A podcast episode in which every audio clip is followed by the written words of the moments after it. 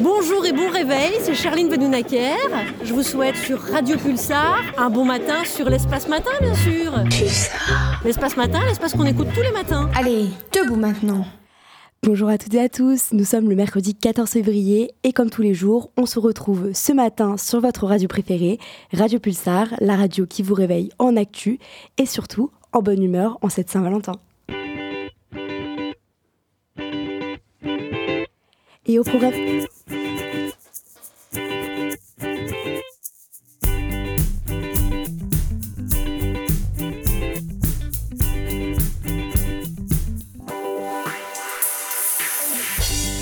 ce matin, des actualités autour de thèmes aussi bien politiques que écologiques, en passant par la pop culture. L'émission débutera tout d'abord sur un point politique slash géopolitique. J'aborderai tout d'abord les célébrations du 45e anniversaire de la révolution islamique. Nous reviendrons ensuite sur une actualité politique française avec PCB qui, en plus de s'occuper de la régie aujourd'hui, nous fera une chronique sur la réappropriation du vocabulaire par la Macronie. Colin nous fera ensuite écouter sur un petit billet d'humeur. Aujourd'hui, c'est la Saint-Valentin, et comme sur Radio Pulsar, on parle d'actualité, vous écouterez un micro-trottoir autour de ce thème. Suivant cette lancée, Manon va également nous expliquer à travers sa chronique l'impact écologique de l'achat des fleurs pour la Saint-Valentin. Parce que l'écologie et l'évolution du climat sont des sujets devant être abordés au quotidien, nous retrouverons ensuite Juliette pour un point actualité sur les luttes pour le climat dans le sud-ouest. Place à la pop culture en cette fin d'émission. Kylian abordera la grève appelée aujourd'hui au sein de la filiale Ubisoft France. Paul nous parlera ensuite de Dali qui vient de sortir. Puis Quentin nous parlera du DJ et compositeur Quentin Mosiman, à qui l'on souhaite aujourd'hui un bon anniversaire. Ensuite, on retrouvera Kylian avec l'agenda. Mais tout de suite, comme tous les mercredis, on retrouve Antoine pour son Flash Info à 8h, 8h30 et 9h. Si ce message n'est pas diffusé au dernier journal. Si ce message, si ce message n'est pas diffusé au dernier journal. Et bonjour Mathilde, bonjour à tous. Voici l'actualité de ce mercredi 14 février 2024. La pression internationale s'est intensifiée hier pour un accord de trêve entre Israël et le Hamas. Elle inclut une nouvelle libération d'otages cinq jours après l'annonce israélienne d'une offensive prochaine sur Rafah. Rafah qui pour plus d'un million de Palestiniens dans le sud de la bande de Gaza, le dernier refuge. En parallèle, l'Égypte, qui je rappelle le médiateur traditionnel entre Israël et les Palestiniens, a accueilli hier les directeurs des renseignements américains et israéliens ainsi que le Premier ministre qatari pour des discussions sur une potentielle trêve. A noter que de ce côté, la France adopte des sanctions à l'encontre des colons israéliens extrémistes, selon l'annonce du ministère des Affaires étrangères. En Ukraine, le secrétaire d'État américain Anthony Blinken a dit hier s'être entretenu avec l'ancien membre du corps de Marines Paul Whelan, emprisonné pour, pour en euh, espionnage en Russie depuis 5 ans. Il a dit avoir parlé au téléphone dans la journée en ajoutant que les efforts des États-Unis pour le faire libérer se poursuivaient tous les jours et nous les poursuivrons jusqu'à ce, ce que lui et tous les autres Américains injustes détenus puissent retrouver leurs proches, a-t-il assuré à l'occasion d'un forum portant sur la diplomatie des otages et la lutte contre les détentions arbitraires aux côtés de son homologue canadienne Mélanie Joly. Les États-Unis assurent que la Russie a refusé toutes leurs offres, dont l'une qualifiée de considérable pour la libération de M. Whelan, ainsi que celle du journaliste américain. Et de ce côté, le président russe Vladimir Poutine a estimé dans une récente interview qu'il était possible de trouver un accord pour cette libération. Direction de l'actualité nationale, le président de la République est favorable à la panthéanisation de Robert Baninter. Et oui, l'Elysée a présenté à la famille de Robert Baninter les différentes modalités d'une potentielle entrée pour lui au Panthéon, décédé le 9 février dernier. Pour le moment, aucune échéance n'a été pour le moment évoquée. Hein. Un conseiller de l'Élysée a, présenté les trois manières pour une personnalité d'inscrire son nom au Panthéon, soit une plaque comme euh, Aimé Césaire en 2011, ou bien un cénotaphe, donc un cercueil ne contenant pas de corps, comme pour Joséphine Baker en 2021, ou bien une inhumation telle Simone Veil et son mari en 2018, ou euh, la semaine prochaine, Missak et Méliné Manoukian. Euh, la dépouille de Robert Badinter doit être inhumée cette semaine hein, dans l'intimité au cimetière de Bagneux, et de ce côté, Emmanuel Macron échangera aujourd'hui avec Elisabeth Badinter, ses enfants et ses petits-enfants à l'issue de l'hommage national au ministère de la Justice. Toujours en France, le permis de conduire dématérialisé sera généralisé en France dès aujourd'hui, selon le ministère de l'Intérieur qui l'a annoncé hier. Après une expérimentation dans plusieurs départements, cela concerne désormais tous les automobilistes français. Le document apparaîtra dans l'onglet portefeuille de l'application France Identité. Et afin euh, d'obtenir ce permis dématérialisé, chaque automobiliste doit déjà disposer de la carte nationale d'identité électronique. Une deuxième technique euh, consistant à importer ses droits à conduire depuis la base de données de la délégation à la sécurité routière sera également disponible dans le courant de l'année selon le journal Le Parisien. Et la carte grise et l'attestation d'assurance pour bientôt euh, également être dématérialisées. On revient de la politique avec un retour sur la colère contre les agriculteurs. Oui, dix jours après la levée des blocages, Gabriel Attal a retrouvé hier à Matignon les représentants de la FNSEA et des jeunes agriculteurs qui maintiennent la pression sur l'exécutif à moins de deux semaines du Salon de l'agriculture. Euh, ils disent, je cite, ça s'est bien passé, on continue d'avancer sur la simplification, c'est encourageant. Hein. Maintenant, il faut que tout soit mis en place au moment du salon, a par exemple déclaré Arnaud Rousseau, le, le président de la FNSEA, à sa sortie de Matignon. Il a également prévenu que les agriculteurs étaient prêts à repartir à l'action si les mesures concrètes attendues du gouvernement n'étaient pas au rendez-vous d'ici le Salon de l'agriculture qui se tiendra du 24 février au 3 mars prochain. Et justement, une rencontre en amont a été organisée par Emmanuel Macron pour recevoir la coordination rurale et la Confédération paysanne aujourd'hui, rencontre habituelle qui se déroule une semaine avant celle de la FNSEA et des jeunes agriculteurs. Enfin, à l'échelle locale, à Poitiers, des nouveaux projets sont à venir. C'est en tout cas le projet de la communauté urbaine. Hein. Vendredi dernier, Grand Poitiers a présenté ses actions pour développer l'offre de cyclo-logistique, comprenant la livraison de marchandises à vélo.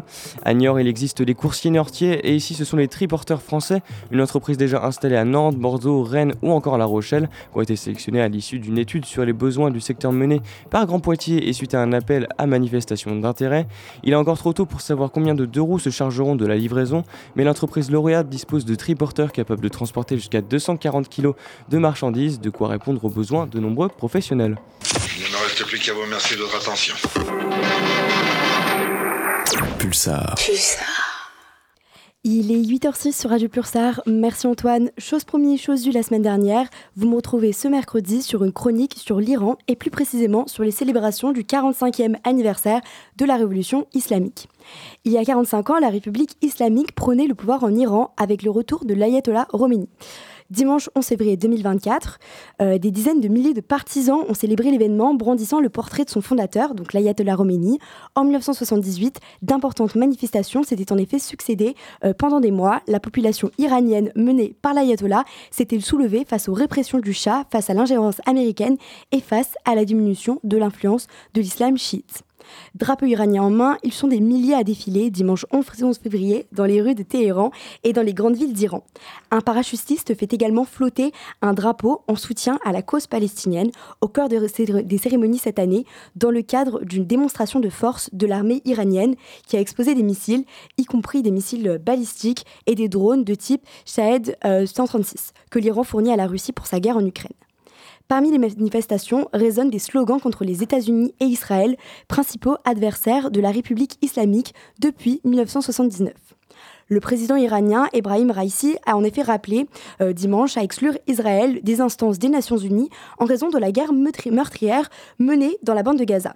Le président Raisi a également affirmé que ce qui se passe actuellement Gaza, à Gaza est un crime contre l'humanité et que les partisans du régime criminel en Israël sont les États-Unis et certains pays occidentaux. Il a par ailleurs accusé Israël de violer 400 déclarations, décisions et accords d'organisation internationale. Dans un discours prononcé sur l'emblématique place Azadi à Téhéran, Raisi a déclaré que l'Iran proposait d'exclure Israël des États-Unis car ce pays n'a pas respecté les résolutions de l'organisation internationale. Le président iranien a rappelé à un arrêt immédiat des bombardements ciblant les Palestiniens de la bande de Gaza, ajoutant qu'Israël est, je cite, en perdition. Au moins 28 euh, 176 Palestiniens ont été tués et 67 784 autres blessés euh, ont été faits depuis le 7 octobre, date du lancement de l'offensive meurtrière d'Israël contre Gaza à la suite de l'attaque menée par le mouvement de résistance palestinien Hamas, tandis que près de 1200 Israéliens auraient été tués lors de l'attaque, selon les autorités de Tel Aviv. Pour rappel, la révolution de 1979 en Iran marque une rupture des relations diplomatiques et commerciales entre Israël et Iran, euh, l'Iran ayant refusé de reconnaître toute légitimité du gouvernement de Tel Aviv.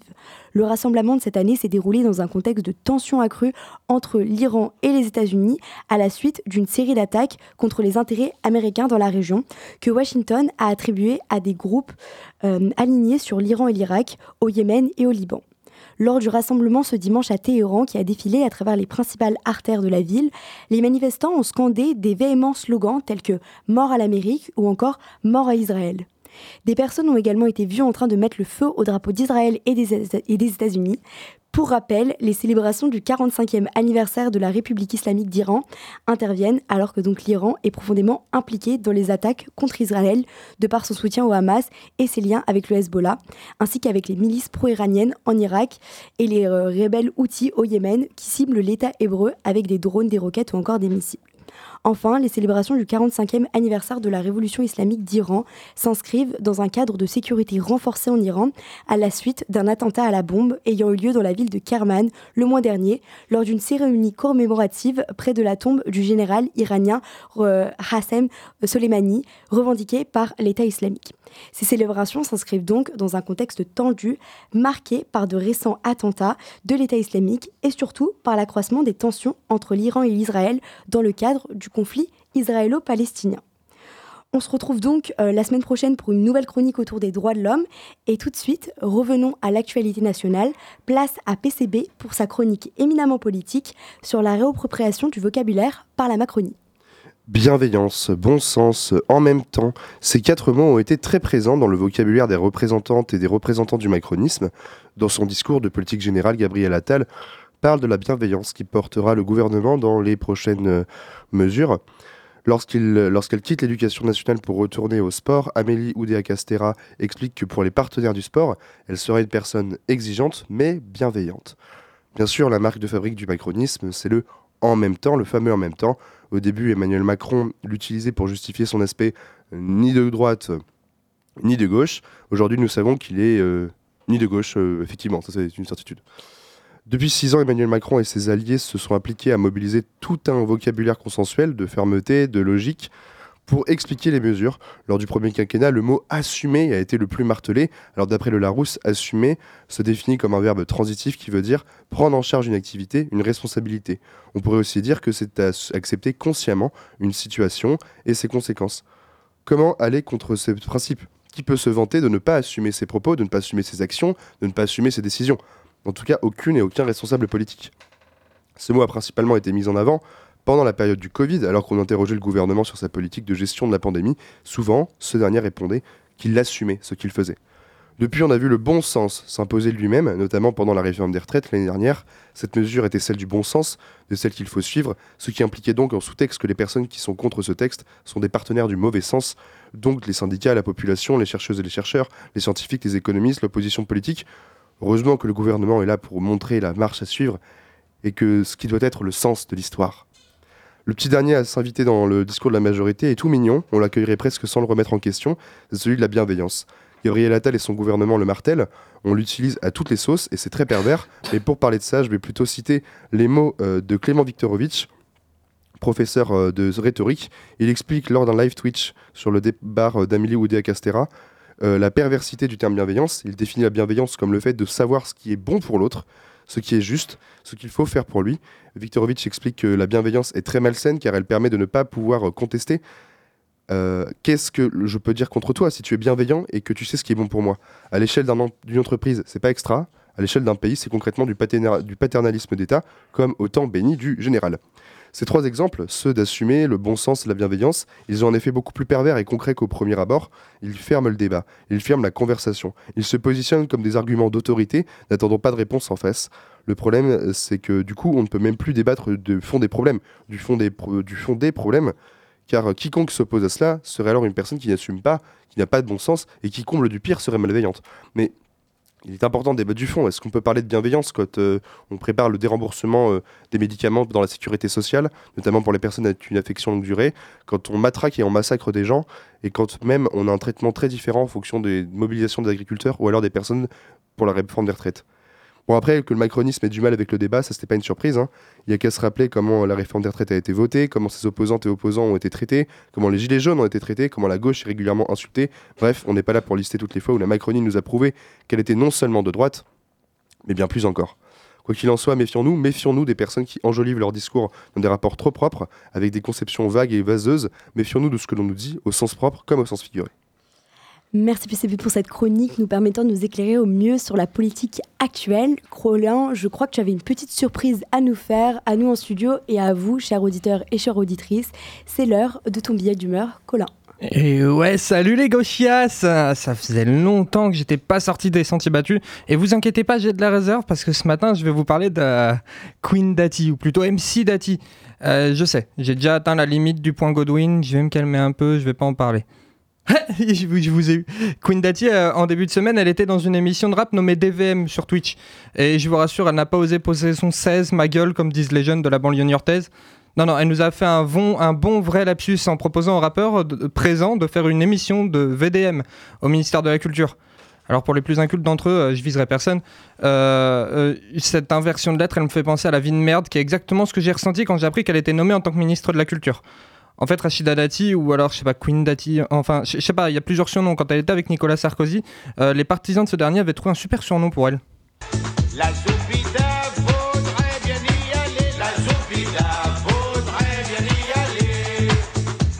Ouais, la Zoubida, Madame Dadi, c'est quelqu'un qui a d'ailleurs toujours cru euh, dans le parti d'Emmanuel Macron, La République En Marche et ses adhérents. C'est comme les traîtres, il y a des gens qui trahissent sans qu'on leur demande quoi que ce soit. Et puis je pense que des gens qui trahissent euh, trahiront de nouveau. C'est de la trahison vis-à-vis des électeurs. En Marche, c'est quoi? C'est des traites de gauche, des traites de droite des traîtres du coup, mais en vérité, Rachida Dati, euh, bah, elle, est membre euh, depuis très longtemps de l'UMP avant, maintenant les Républicains, aux côtés de son ami euh, presque, Eric Ciotti. à la formation du Parti des marcheurs, elle a toujours eu une haine envers les personnes, ses collègues, qui décident de le rejoindre, Emmanuel Macron. Vous savez comment ça se passe Comment ça se finit la droite chewing-gum Collé sous la semelle des marcheurs. Et vous savez, quand vous avez un chewing-gum sous, sous votre chaussure, vous avez qu'une envie, c'est de vous en débarrasser.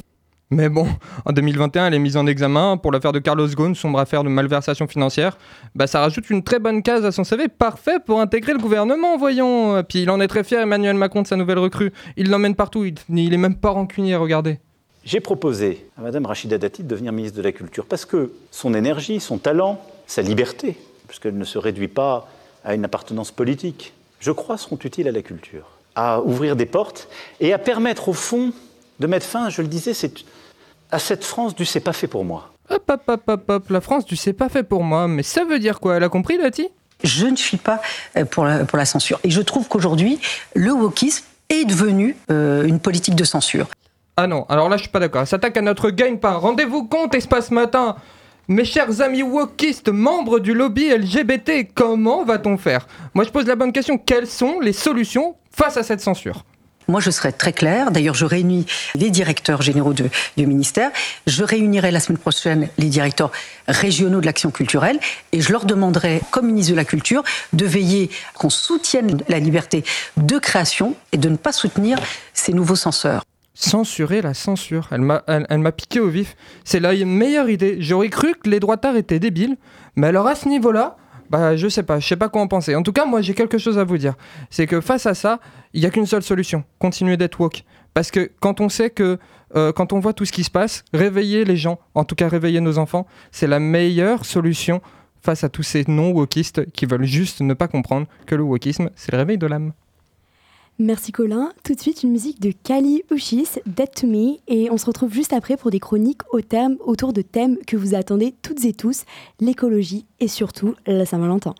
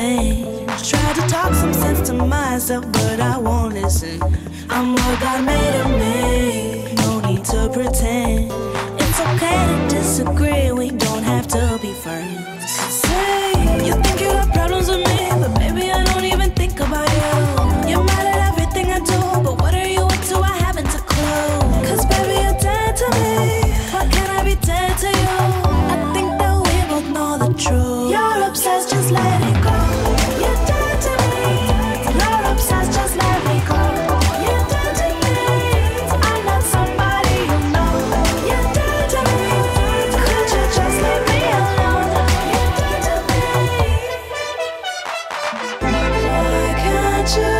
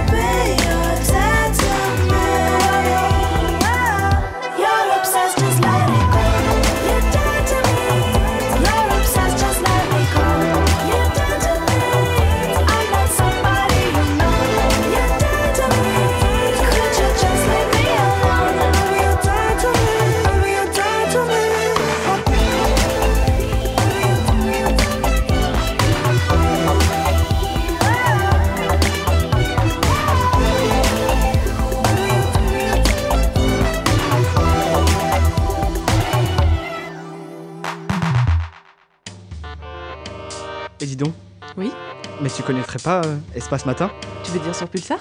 Oui, c'est ça, sur 95.9. Incroyable. Et oui, vous êtes bien sur Espace Matin, il est 8h21, la radio qui vous réveille en actu et en bonne humeur. Tout de suite, place à un micro-totard sur le thème phare de la journée, la Saint-Valentin. C'est quoi votre chanson d'amour pour la Saint-Valentin? A Song for You de Donia Tawe.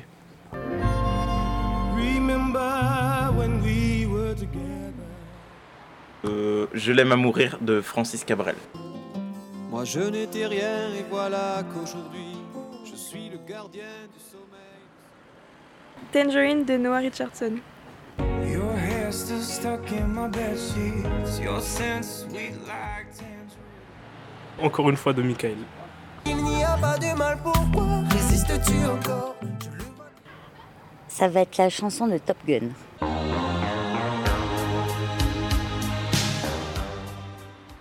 Mariage d'amour de Paul de Senneville.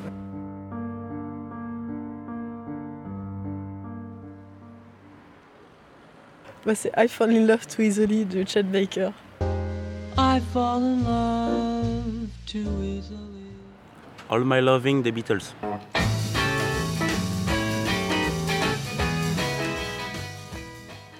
Best Part de Daniel César et Her.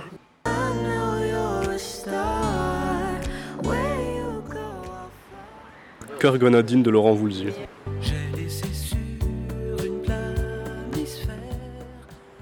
Glousang de Biba Doubi.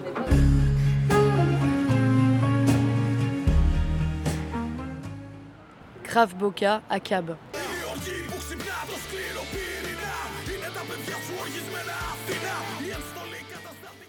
Je dirais euh, Only You.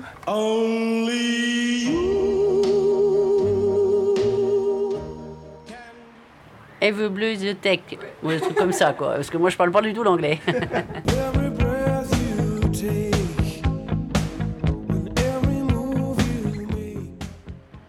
Quand on a que l'amour. C'est Jacques Brel. Quand on a que l'amour à s'offrir en partage. Alors là, je- je- je- comme ça, à la pris au dépourvu, j'en ai trop, je peux pas te dire. Mais qui dit Saint-Valentin dit également rose. Pourtant, connaissez-vous réellement l'impact écologique de l'achat de ces fleurs? C'est ce que nous explique aujourd'hui Manon. Bonjour Mathilde, bonjour à toutes et à tous. Aujourd'hui, on est le 14 février et qui dit 14 février dit Saint-Valentin, dîner romantique et et bien évidemment, on ne peut pas oublier les fleurs et surtout les roses. Mais tout comme les fruits et les légumes, ces roses ont des saisons. Et en France, février n'est pas du tout n'est pas du tout le mois des roses. Celles que vous achetez dans votre jardinerie ou chez votre fleuriste proviennent en réalité de l'autre bout du monde et leur bilan carbone est considérable. Je vous explique tout aujourd'hui. Parlons d'abord de cette tradition d'offrir des roses rouges à la Saint-Valentin. Elle remonte à l'Antiquité, où les roses étaient considérées comme le symbole de l'amour et de la dévotion. Elles étaient souvent utilisées pour décorer les temples dédiés à Aphrodite. Pour ceux qui ne le savent pas, c'est la déesse grecque de l'amour et de la beauté. Et aujourd'hui, nous avons gardé cette vision de la rose rouge comme symbole. Ces roses obtiennent un véritable succès chaque année à cette période. Il faut savoir qu'en France, en 2023, 1,4 million de foyers ont acheté des fleurs à l'occasion de la fête des amoureux et qu'environ 60% des fleurs vendues ce jour-là sont des roses rouges. Pourtant, ce n'est pas la saison des roses. En France, elles fleurissent de mars à juin. Mais ce qu'il faut surtout évoquer, c'est que la majorité d'entre elles ne sont pas produites en France et viennent de très loin. Elles sont importées majoritairement de Colombie, d'Équateur, du Kenya ou d'Éthiopie. Et ça, c'est un coup dur pour l'empreinte carbone. Par exemple, un bouquet de 25 roses polluerait autant qu'un trajet en voiture de 20 km, et ne parlons pas du transport en avion réfrigéré puis en camion vers les pays européens. Et cerise sur le gâteau, ces, bou- ces bouquets contiennent entre 4 et 25 pesticides qui sont pour la majorité interdits en France. Donc cultivées dans d'immenses serres, elles utilisent entre 7 et 30 litres d'eau par bouton. Et les salariés sont aussi souvent très mal payés et travaillent dans des, dans des conditions médiocres. Mais en plus d'être mauvaises pour la planète, ces roses le sont aussi pour votre porte-monnaie. La forte demande et les coûts d'importation font en effet augmenter grandement le prix du bouquet, qui est vendu généralement 50 plus cher qu'habituellement. Mais alors, Manon, quelles fleurs peut-on offrir à la place? Pas d'inquiétude, il y a des alternatives aux roses. Pour respecter la saisonnalité des fleurs, vous pouvez vous tourner plutôt vers des anémones, des renoncules, des tulipes, des œillets et j'en passe. Et pour vous assurer de la traçabilité des fleurs que vous achetez, des initiatives se sont développées ces dernières années, à l'instar du label Fleurs de France, qui est attribué aux végétaux cultivés en France par des producteurs engagés dans une démarche éco-responsa- éco-responsable ou de qualité reconnue. Vous pouvez aussi vous orienter vers des certifications officielles telles que Plan Bleu ou Agriculture biologique. Donc si vous aviez prévu d'acheter des fleurs à votre moitié aujourd'hui, vous l'avez compris, abandonnez les roses pour des renoncules ou des anémones qui sont elles de saison, moins chères et surtout plus écologiques. Merci pour cette chronique, euh, pour le moins inquiétante malheureusement. Continuons maintenant justement sur le thème de l'écologie avec Juliette qui va nous parler des actualités climat dans le sud-ouest. Oui, Mathilde, il s'en est passé des choses ce week-end dans le sud-ouest. J'avais envie de vous en toucher deux mots, vous proposer une vision moins pessimiste des luttes sociales et climatiques. Pour commencer, la mobilisation continue contre l'A69. Des activistes sont arrivés en renfort à la ZAD Crème-Arbres, entre Toulouse et Castres. Cette dernière protège les dernières forêts devant être détruites selon le tracé autoroutier. Y étaient présents plusieurs organisations, dont La Voix est libre, les Soulèvements de la Terre et pour l'occasion la coordination des jeunes activistes pour le climat à portée internationale. Néanmoins, les actions n'ont pas été facilitées pour plusieurs raisons. D'une part, la préfecture avait annoncé l'interdiction de se rassembler, de manifester, puis finalement aussi la liberté de circuler. D'autre part, l'usage de gaz lacrymogène n'a pas fait exception. Heureusement, les manifestants manifestantes ont terminé leur journée avec César Musique, le rappeur climatique. Les militants militantes manifestaient ensuite à Bordeaux dimanche. Et elles protestaient contre l'annonce de six nouveaux puits de pétrole dans le bassin d'Arcachon. D'autres forages exploités par l'entreprise canadienne Vermillon existent déjà dans la région. De façon assez surprenante, le projet a été approuvé par une commission d'enquête en novembre dernier. Plusieurs choses auraient pu éventuellement alerter. La future zone de forage est classée Natura 2000. Le territoire forestier est à haut risque incendie. Une loi également classée votée en 2017 pardon, prévoit la fin de l'exploitation d'hydrocarbures d'ici 2040 en France. Et puis sans chercher midi à 14h, simplement parce qu'il faut réduire la consommation d'énergie et les rejets d'émissions. Des raisons assez probantes finalement qu'activistes et élus écologistes locaux ont tenu à remettre en avant. On pouvait alors lire sur les pancartes des manifestants ni ici, ni ailleurs, ou encore à Caen la ZAD à Arcachon. Toujours à Bordeaux, le climat Libétour était de passage. Le journal Libération organise une sorte de tournée climatique dans huit villes de France. Durant un an, l'objectif est de rencontrer diverses spécialistes, entre eux, avec vous. Pour vous donner l'eau à la bouche, il y avait entre autres l'économiste Timothée Paric, la directrice générale d'Oxfam Cécile Duflot, ou encore un entretien avec la journaliste Paloma Moritz et Camille Etienne. Les médias n'ont pas manqué de faire remarquer la présence de Greta Thunberg lors de ces différents événements. Discrète, l'activiste suédoise a tenu à ne pas personnifier le mouvement tout en le soutenant. Par ailleurs, les agriculteurs et agricultrices françaises n'ont pas totalement mis fin à leur mouvement. Dimanche, la FNSEA a réclamé une concrétisation des annonces gouvernementales d'ici samedi prochain. Possible donc qu'il y ait d'autres blocages après le Salon de l'agriculture. En l'espace de deux jours, on peut observer beaucoup de mobilisations dans une même région. Si on voit le verre à moitié vide, on se dit qu'on n'arrivera jamais à gagner toutes ces luttes. Et si on voit le verre à moitié plein, on se dit qu'on a encore bien des batailles à gagner. Finalement, le plus inquiétant serait que personne ne fasse rien. Par contre, que ça ne soit pas toujours les mêmes, on vous dira sûrement ne nous regardez pas, rejoignez-nous. Merci Juliette, vous êtes bien sur Radio Pulsar, il est 8h30 et tout de suite le Flash Info par Antoine. Si ce message n'est pas diffusé au dernier journal. Si ce message, si ce message n'est pas diffusé au dernier journal. Et oui, bonjour à toutes et à tous. Et voici l'actualité de ce mercredi. La pression internationale s'est intensifiée hier pour un accord de trêve entre Israël et le Hamas. Elle inclut une nouvelle libération d'otages, cinq jours après l'annonce israélienne d'une offensive prochaine sur Rafah. Rafah qui pour plus d'un million de Palestiniens dans le sud de la bande de Gaza, le dernier refuge. Et en parallèle, l'Égypte, hein, qui est, je le rappelle, le médiateur traditionnel entre Israël et les Palestiniens, a accueilli hier les directeurs des renseignements américains et israéliens, ainsi que le Premier ministre qatari pour des discussions sur une potentielle trêve. A noter que de son côté, la France adopte des sanctions à l'encontre des colons israéliens extrémistes, selon l'annonce du ministère des Affaires étrangères. En Ukraine, le secrétaire d'État américain Anthony Blinken a dit hier s'être entretenu avec l'ancien membre du corps des marines euh, Paul Whelan, emprisonné pour espionnage en Russie depuis 5 ans.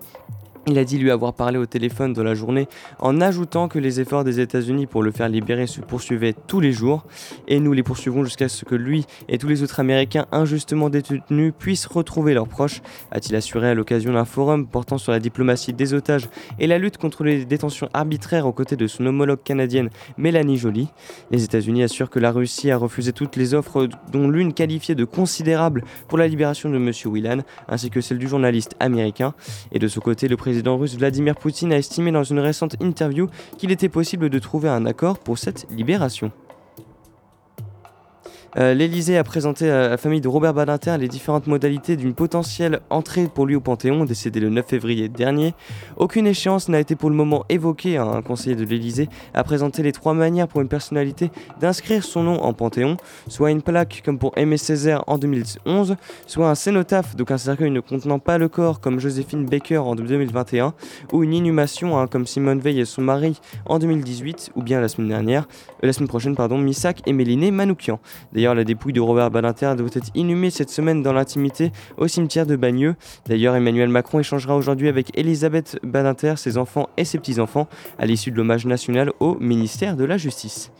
Toujours en France, le permis de conduire dématérialisé sera généralisé dès aujourd'hui selon le ministère de l'Intérieur qui l'a annoncé hier. Après une expérimentation dans plusieurs départements, cela concerne désormais tous les automobilistes français. Le document apparaîtra dans l'onglet portefeuille de l'application France Identité. Et afin d'obtenir ce permis dématérialisé, chaque automobiliste doit déjà disposer de la carte nationale d'identité électronique. Une deuxième technique consistant à importer ses droits de conduire depuis la base de données de la délégation à la sécurité routière sera également disponible dans le courant de l'année selon le journal Le Parisien.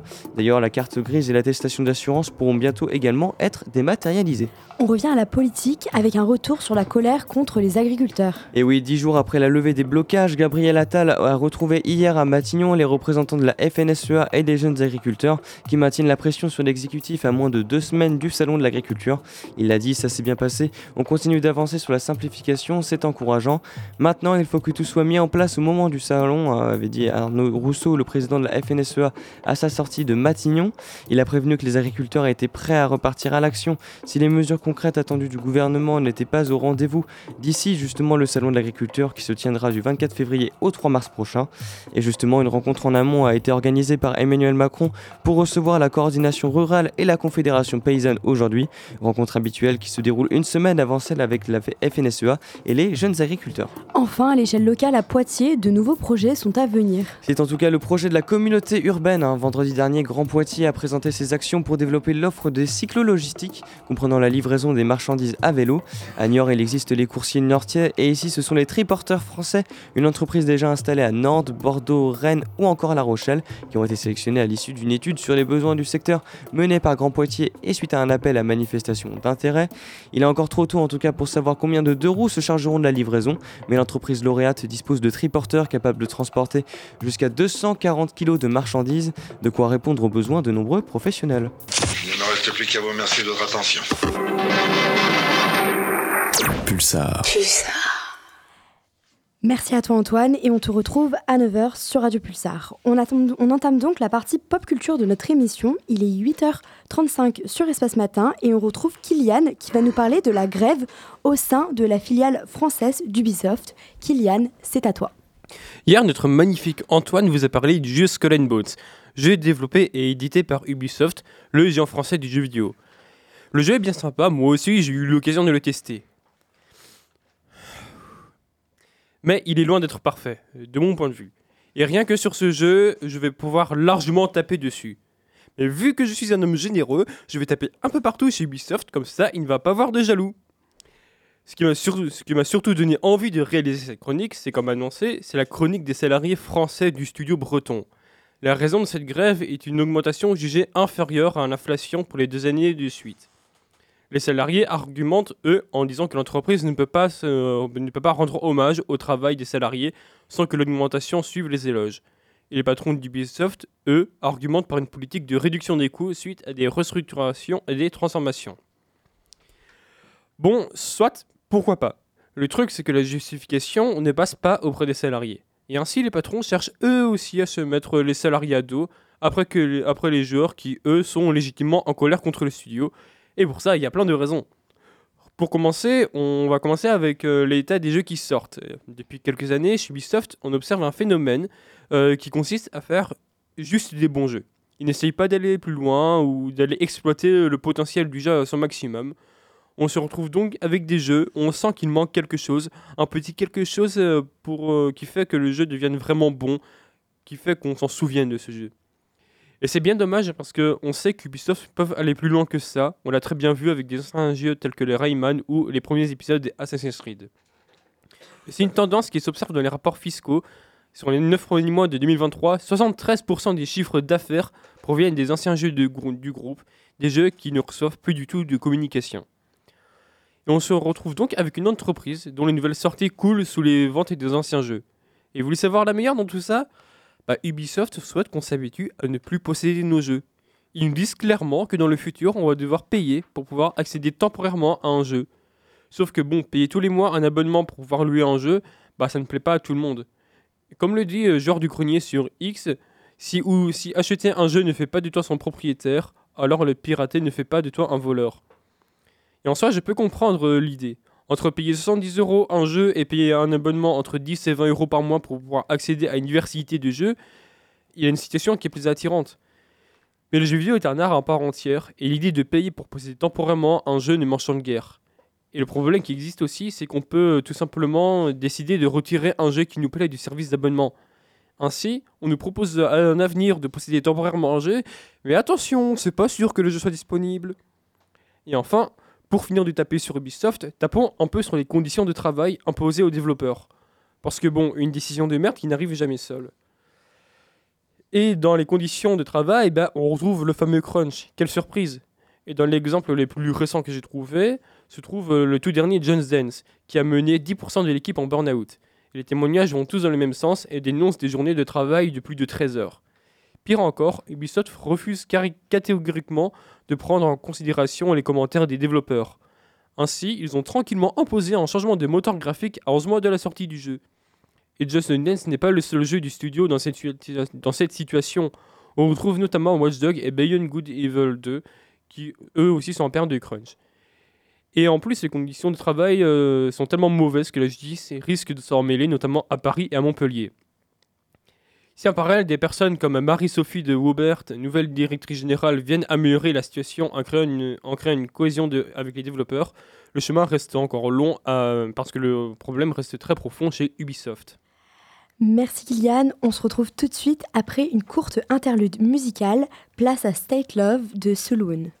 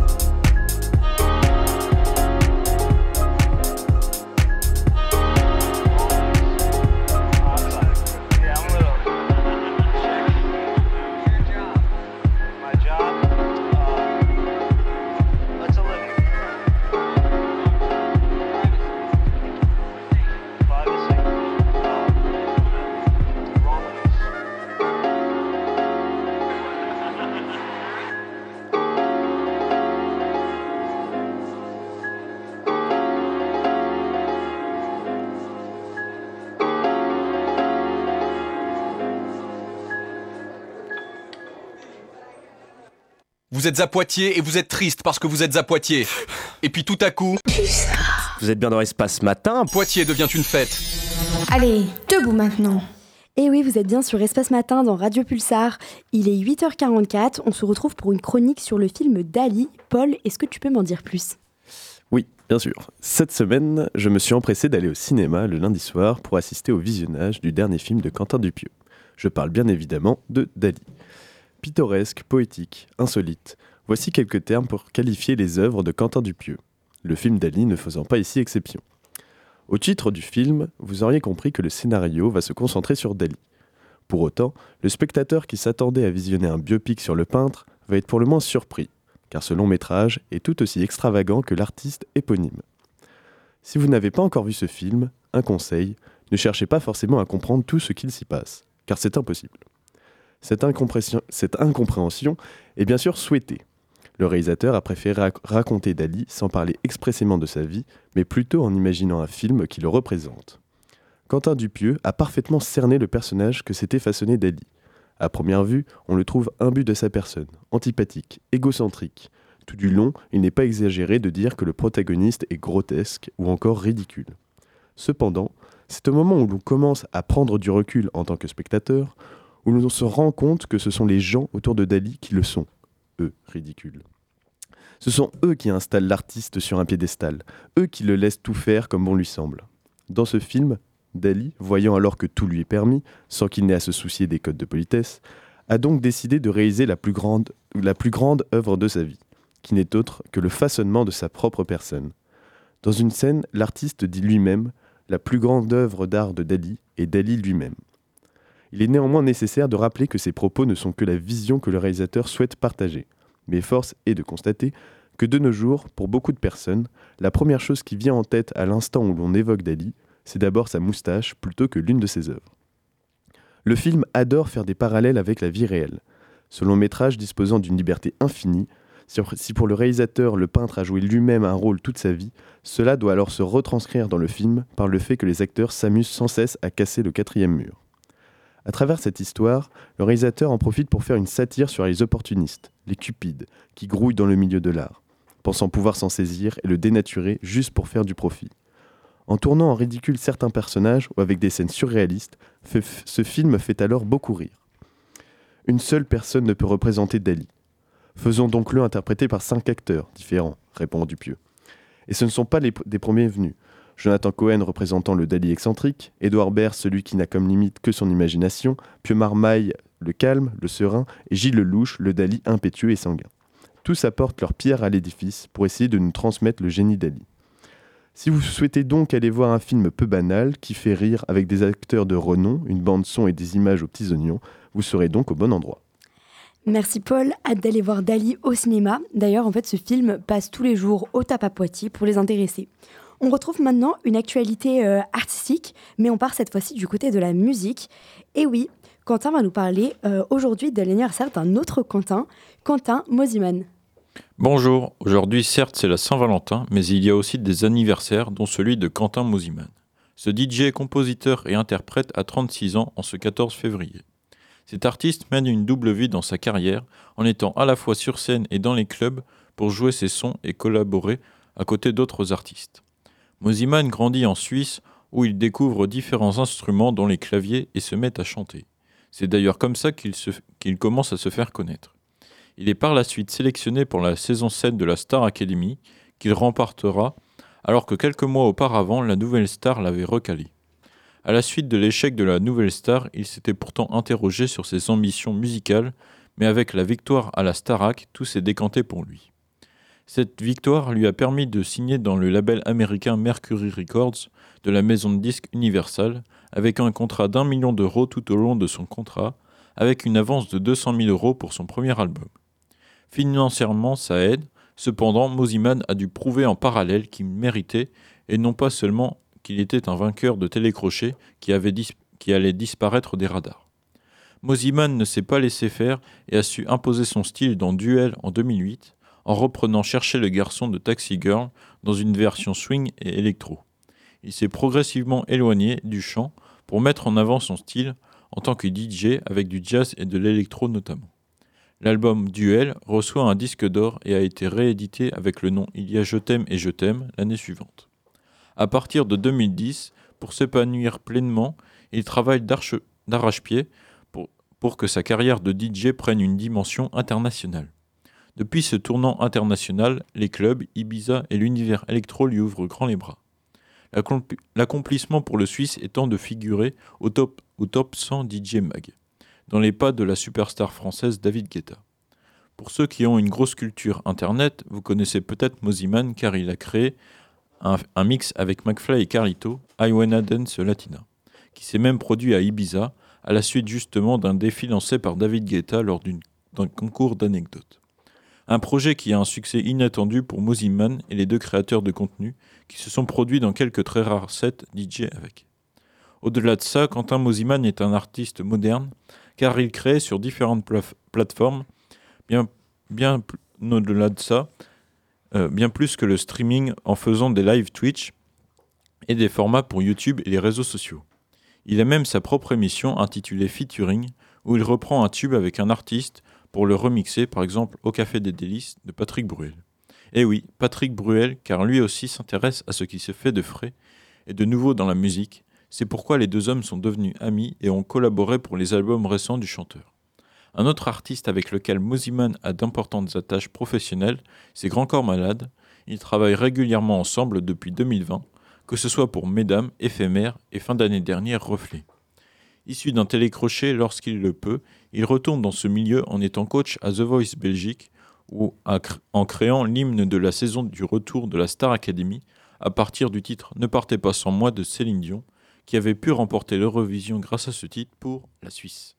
Il n'hésite donc pas à travailler à l'affect. Selon les projets qu'on lui propose, bien qu'il ait un emploi du temps chargé entre sa carrière perso et les collaborations avec d'autres artistes. Un artiste te- très polyvalent et complet qui passe plus souvent que vous ne le pensez dans vos oreilles, à qui on souhaite un joyeux anniversaire. Merci Quentin, on reste dans le milieu musical, place à l'interview de Zao de Sagazan par Christophe Ravet.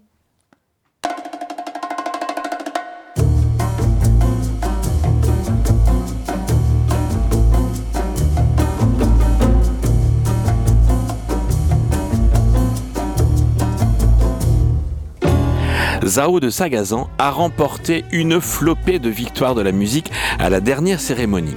Elle a fait beaucoup de plateaux télé, vous avez certainement écouté ou lu beaucoup d'interviews, mais en 2022, lorsque je l'ai rencontrée au Francofolie, je pense qu'elle n'avait jamais répondu à ces questions et vous, je ne pense que vous ne l'avez jamais entendu évoquer sa musique comme une recette de cuisine ou encore répondre à un portrait chinois un peu farfelu.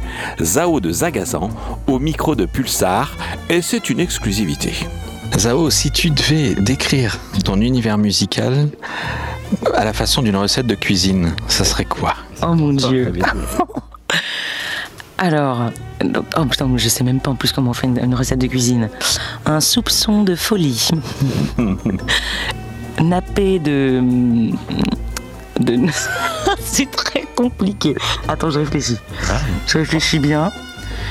Une base de chansons françaises. Un soupçon de mélancolie. Des pépites de, de folie. euh, euh, Qu'est-ce qu'on peut dire d'autre? Euh, Dans un moule électronique, réchauffer le tout à 150 degrés, vous y trouverez Zao de Sagazan. je sais pas. Je crois que c'est tout. Je ne sais pas quoi dire. C'était déjà très compliqué. Aujourd'hui, euh, je fais de la musique un peu de la même façon qu'hier. Euh, C'est-à-dire que j'écris euh, tout d'abord piano-voix, mes chansons. Je cherche la mélodie et les paroles en même temps. Puis après, une fois que je trouve que la, chanson se suffit au piano-voix, j'y rajoute des machines et des, sons électroniques avec mes deux copains, Pierre Cheguillaume et Alexis Delon, avec qui on fait toute la musique. Et voilà, on, transforme cette chanson piano-voix en une chanson qui, qui va un peu plus loin dans, dans- toutes les textures et, et, euh, et les sons que j'aime. Voilà, c'est comme ça qu'on fait de la chanson. Tous les trois. Si tu étais un arbre, Je ne connais pas les arbres. je connais je, serais- je, je serais le- l'arbre dans Totoro, le grand arbre, trop mignon euh, où t'as envie de sauter dedans. si tu étais un animal, tu peux pas me dire que tu connais pas les animaux. Ça- ça- je connais les animaux, ça va. Je serais, euh, je vais répondre comme, euh, non, je serais un singe, Si tu étais un instrument de musique, un térémine. si tu étais un vent, Je serais euh, un tourment. Si tu étais une couleur. Tourmente plutôt. Euh, une couleur, je serais le. Je serais le, le jaune. Si tu étais une pollution. Pollution. Oh, j'aimerais pas être une pollution. Je serais, euh, je serais le- du verre euh, poli de- dans l'eau. Je- non, en plus, c'est plutôt ce que j'aimerais être, parce que je suis pas sûre que je serais le, le verre poli, mais j'aimerais bien être le verre poli. Une jolie pollution, quoi. Et pour terminer, si tu étais un aliment. Un aliment. Je serais quoi Du samourais. Non, c'est pas vrai. Non, je serais du. Franchement, une, une baguette tradition, hein, parce que c'est quand même très bon. un jambon beurre. Non, non, pas un jambon beurre. Une baguette tradition. Une mode de beurre. Une mode de beurre, je serais une mode de beurre, c'est ça la réponse.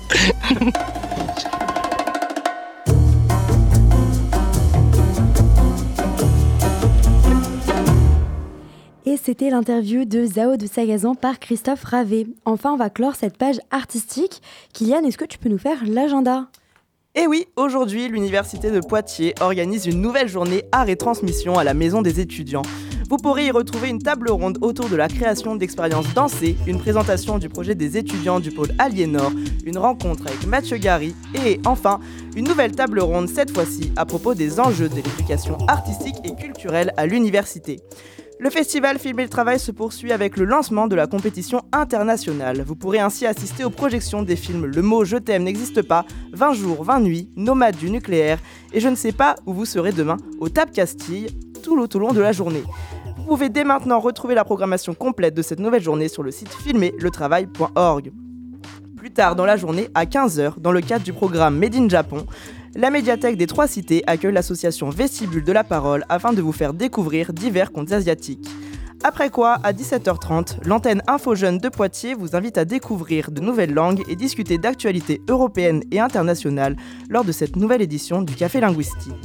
Peut-on réparer la psyché de l'homme réparé? Ce n'est pas un nouveau débat que l'on vous propose sur Radio Pulsar, mais bien le sujet de la conférence de Nematola Gaafri, professeur de psychiatrie et d'addictologie à l'Université de Poitiers que vous pouvez retrouver à 18h à l'espace Mendes France. Pour terminer la journée, vous pourrez vous rendre à la Une à Saint-Benoît pour assister à une représentation de Chers parents, une comédie qui parle de famille, d'amour, d'argent et de la part d'ombre qui sommeille en chacun de nous. Merci Kylian pour ces actualités. On écoute tout de suite Zao de Sagazan. Vous êtes bien sur Espace Matin, restez connectés.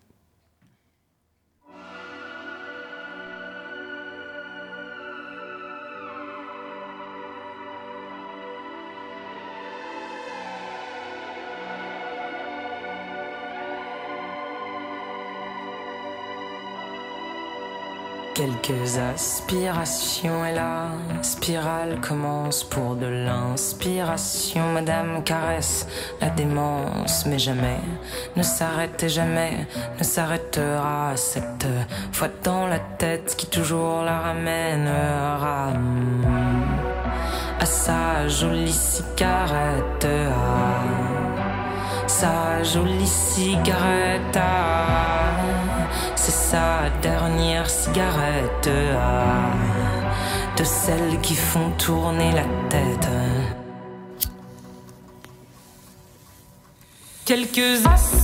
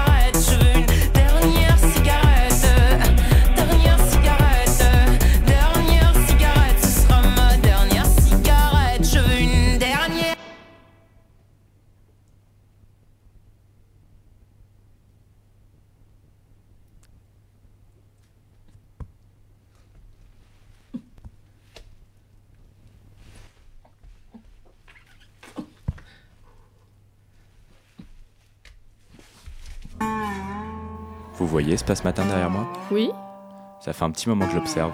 Eh bien Eh bien, elle est absolument impeccable. C'est quand même bien mieux une émission propre. Waouh Et c'était Zao de Sagazan, Aspiration. Il est 9h sur Espace, Ma- sur, euh, Espace Matin, sur Radio Pulsar. Euh, et c'est l'heure, comme il est 9h, du Flash Info d'Antoine. Si ce message n'est pas diffusé au dernier journal. Si ce message, si ce message n'est pas diffusé au dernier journal. Et bonjour Mathilde, bonjour à tous. Voici l'actualité de ce mercredi. La pression internationale s'est intensifiée hier pour un accord de trêve entre Israël et le Hamas. Elle inclut une nouvelle libération d'otages cinq jours après l'annonce israélienne d'une offensive prochaine sur Rafah. Rafah qui pour plus d'un million de Palestiniens dans le sud de la bande de Gaza, le dernier refuge. Et en parallèle, hein, l'Égypte qui est le dernier, qui je rappelle le médiateur traditionnel entre Israël et les Palestiniens, a accueilli hier les, les directeurs des renseignements américains et israéliens, ainsi que le Premier ministre qatari pour des discussions sur une potentielle trêve. A noter que de son côté, la France adopte des sanctions à l'encontre des colons israéliens extrémistes, selon l'agence du ministère des Affaires étrangères. En Ukraine, le secrétaire d'État américain Anthony Blinken a dit hier s'être entretenu avec l'ancien membre du corps des Marines, Paul Whelan, emprisonné pour espionnage en Russie depuis 5 ans. Il lui a dit avoir parlé au téléphone dans la journée en ajoutant que les efforts des États-Unis pour le faire libérer se poursuivaient tous les jours. Et nous les poursuivrons jusqu'à ce que lui et tous les autres Américains injustement détenus puissent retrouver leurs proches, a-t-il assuré à l'occasion d'un forum portant sur la diplomatie des otages et la lutte contre les détentions arbitraires aux côtés de son homologue canadienne Mélanie Joly. Hier, les États-Unis assurent que la Russie a refusé toutes leurs offres, dont l'une qualifiée de considérable pour la libération de M. Whelan, ainsi que celle du journaliste américain. Et de ce côté, le président russe Vladimir Poutine a estimé dans une récente interview qu'il était possible de trouver un accord pour cette libération. Direction l'actualité nationale, le président de la République est favorable à la panthéanisation de Robert Badinter. Et oui, l'Elysée a présenté à la famille de Robert Badinter les différentes modalités d'une potentielle entrée pour lui au Panthéon, hein, décidé le 9 février dernier. Aucune échéance n'a été pour le moment évoquée. hein. Un conseiller de l'Elysée a présenté les trois manières pour une personne d'inscrire son nom au Panthéon, soit une plaque comme pour Aimé Césaire en 2011, soit un cénotaphe, donc un cercueil ne contenant pas le corps, comme pour Joséphine Baker en 2021, ou une inhumation, hein, comme Simone Veil et son mari en 2018, ou la semaine prochaine Missak et Mélanie Manoukian. La dépouille de Robert Badinter doit être inhumée cette semaine dans l'intimité au cimetière de Bagneux, et Emmanuel Macron échangera aujourd'hui avec Elisabeth Badinter, ses enfants et ses petits-enfants, à l'issue de l'hommage national au ministère de la Justice. Toujours en France, le permis de conduire dématérialisé sera généralisé dès aujourd'hui selon le ministère de l'Intérieur qui l'a annoncé hier. Après une expérimentation dans plusieurs départements, cela concerne désormais tous les automobilistes français. Le document apparaîtra dans l'onglet portefeuille de l'application France Identité. Et afin d'obtenir ce permis dématérialisé, chaque euh, auto- automobiliste doit déjà disposer de la carte nationale d'identité électronique. Une deuxième technique consistant à importer ses droits à conduire depuis la base de données de la délégation à la sécurité routière sera également disponible dans le courant de l'année, selon le journal Le Parisien. Et justement, la carte grise et l'attestation d'assurance pourront bientôt également être dématérialisées. On revient à de la politique avec un retour sur la colère contre les agriculteurs. Et oui, dix jours après la levée des blocages, Gabriel Attal a retrouvé hier à Matignon les représentants de la FNSEA et des jeunes agriculteurs qui maintiennent la pression sur l'exécutif à moins de deux semaines du salon de l'agriculture. Ça s'est bien passé, on continue d'avancer sur la simplification, c'est encourageant. Maintenant, il faut que tout soit mis en place au moment du salon, a déclaré Arnaud Rousseau, le président de la FNSEA, à sa sortie de Matignon. Il a prévenu que les agriculteurs étaient prêts à repartir à l'action si les mesures concrètes attendues du gouvernement n'étaient pas au rendez-vous d'ici le salon de l'agriculture qui justement se tiendra du 24 février au 3 mars prochain. Et justement, une rencontre en amont a été organisée par Emmanuel Macron pour recevoir la coordination rurale et la, confédération paysanne aujourd'hui. Rencontre habituelle qui se déroule une semaine avant celle de la FNSUA et les jeunes agriculteurs. Enfin, à l'échelle locale, à Poitiers, de nouveaux projets sont à venir. C'est en tout cas le projet de la communauté urbaine. Un vendredi dernier, Grand Poitiers a présenté ses actions pour développer l'offre de cyclo-logistique, comprenant la livraison de marchandises à vélo. À Niort, il existe des coursiers niortais et ici, ce sont les triporteurs français, une entreprise déjà installée à Nantes, Bordeaux, Rennes ou encore La Rochelle, qui ont été sélectionnés à l'issue d'une étude sur les besoins du secteur menée par Grand Poitiers et suite à un appel à manifestation d'intérêt. En tout cas, il est encore trop tôt pour savoir combien de deux roues se chargeront de la livraison, l'entreprise lauréate dispose de triporteurs capables de transporter jusqu'à 240 kg de marchandises, de quoi répondre aux besoins de nombreux professionnels. Et également, un convoi d'agriculteurs est parti de Bressuire il y a 30 minutes maintenant pour aller en direction de Poitiers devant la direction régionale de l'alimentation, de l'agriculture et de la forêt. L'arrivée est prévue aux alentours de midi. Il ne me reste plus qu'à vous remercier de votre attention. Pulsar. Merci Antoine pour ton travail de recherche d'actualité. C'était Mathilde sur Espace Matin. Merci aux personnes qui nous y ont écoutés. Merci à tous les chroniqueurs présents autour de cette table. PCB pour la chronique et la régie. Colin, Manon, Juliette, Antoine, Kylian, Kylian, Paul, Quentin pour les chroniques. Retrouvez l'émission Séquence Midi à 13h. On se retrouve demain. Et je vous dis, euh, je vous souhaite une bonne Saint-Valentin. Je sais pas vous, mais j'ai une patate, moi, ce matin. Ouais, c'est pas faux. Espace, espace, espace. Allez, debout maintenant.